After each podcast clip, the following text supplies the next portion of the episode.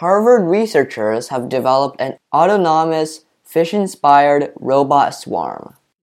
These robots can synchronize their movements like a real school of fish without any external control. In nature, schools of fish exhibit complex synchronized behaviors without following a leader. Individual fish make decisions based on what their neighbors do.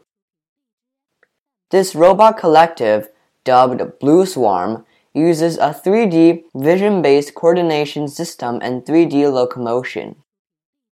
Each Bluebot is equipped with two cameras and three LED lights for 3D vision of its schoolmates.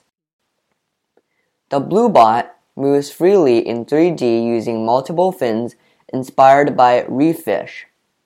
Cameras detect the LEDs of neighboring robots and the Bluebots use a custom algorithm to determine their distance and direction. Using this technique, the blue Bluebots can perform complex behaviors including aggression, dispersion, and milling. They can even perform a simple search mission. It is the first time researchers have demonstrated multiple complex behaviors in underwater swarms without any external base stations or assistance. This research paves the way for future underwater swarms that can perform environmental monitoring where GPS and Wi Fi are not available. That's all for today. Bye.